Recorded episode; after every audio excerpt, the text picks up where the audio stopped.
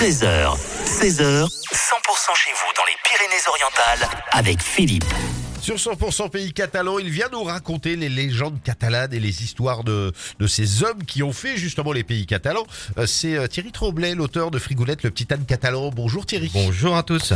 Euh, vous allez nous conter quoi donc aujourd'hui Thierry? Eh bien, aujourd'hui, Philippe, je vais vous conter une légende. Une légende catalane qui parle d'être étrange et malfaisant, les simiotes.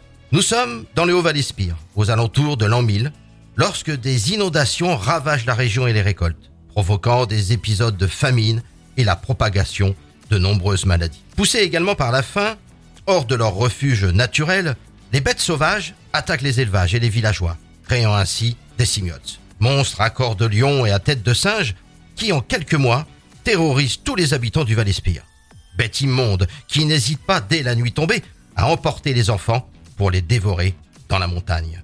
Ces créatures maléfiques auraient d'ailleurs établi leur campement dans les ruines du château de Rocaberti. Certaines hypothèses relatent même qu'il s'agit d'hommes sauvages ou survivants de néandertaliens tels des yétis. L'abbé Arnulf y voit immédiatement un signe de la punition divine pour les péchés des Catalans. et, et pour remédier à ce châtiment euh, divinatoire, il part pour Rome afin d'y rencontrer le pape Jean XIII. L'abbé sollicite sa bienveillance par l'acquisition de reliques, libérant par leur pouvoir divin le malin qui sévit dans tout le Val-Espire.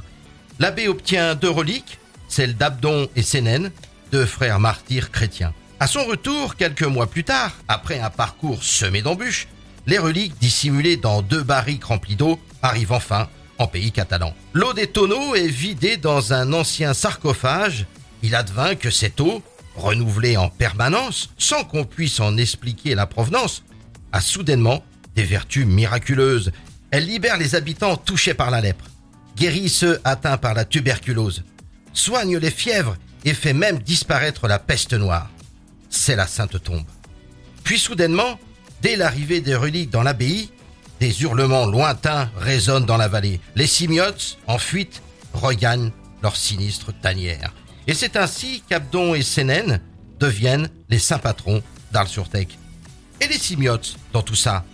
Ces créatures diaboliques n'ont pas totalement disparu. On les retrouve toujours dans la littérature, mais surtout dans les menaces des parents aux enfants dissipés. Si tu n'es pas sage, Philippe, les simiotes viendront te chercher pour te punir.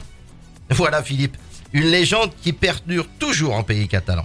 Et le jour où vous irez visiter l'abbaye Sainte-Marie à Arles-sur-Tech, ne manquez pas le sarcophage à l'eau miraculeuse et surtout, levez la tête. Peut-être pourrez-vous apercevoir dissimulés dans les peintures murales et les gravures quelques simiotes légendaires qui vous observent toujours.